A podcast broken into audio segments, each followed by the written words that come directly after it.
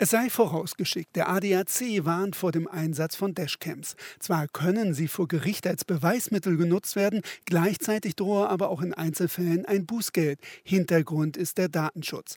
Während auf Überwachungskameras vor Gebäuden mit Schildern hingewiesen werden kann, ist das bei Autos, die fahren, nicht ausreichend möglich. Stefan Zeltner vom britischen Dashcam-Hersteller Nextbase schildert die Lösung, welche seine Firma für den europäischen Markt erstellt hat.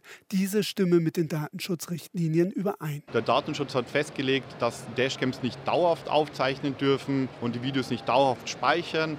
Und ähm, daher gibt es die sogenannte Loop-Funktion. Das sind eben Kurzvideosequenzen, die angelegt werden, die kontinuierlich überschrieben werden, wenn eben kein Schadenseignis stattfindet. Sollte es zu einem Unfall kommen, dann werde das durch einen Erschütterungssensor festgestellt. Wenn Kräfte auf das Fahrzeug einwirken, das kann von ähm, dem kleinen Bordsteinrempler bis hin eben zu einem Unfall sein.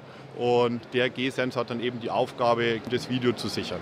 Die laufende Videosequenz der Kamera wird dabei weiter aufgezeichnet und nicht automatisch überschrieben. Sollte es bedingt durch einen Unfall zu einem Stromausfall im Fahrzeug kommen, wird die Kamera über einen Akku weiter mit Strom versorgt.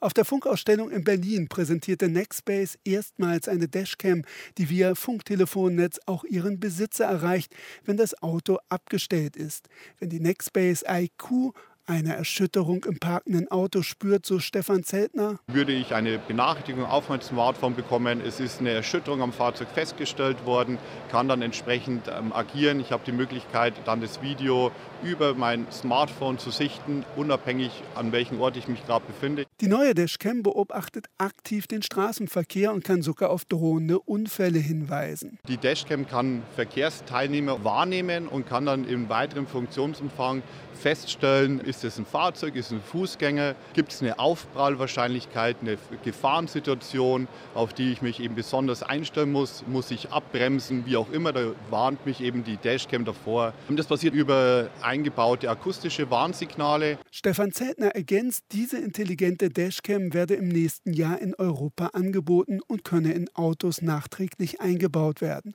Und sie entspräche nach Ansicht von Nextbase den gesetzlichen Anforderungen.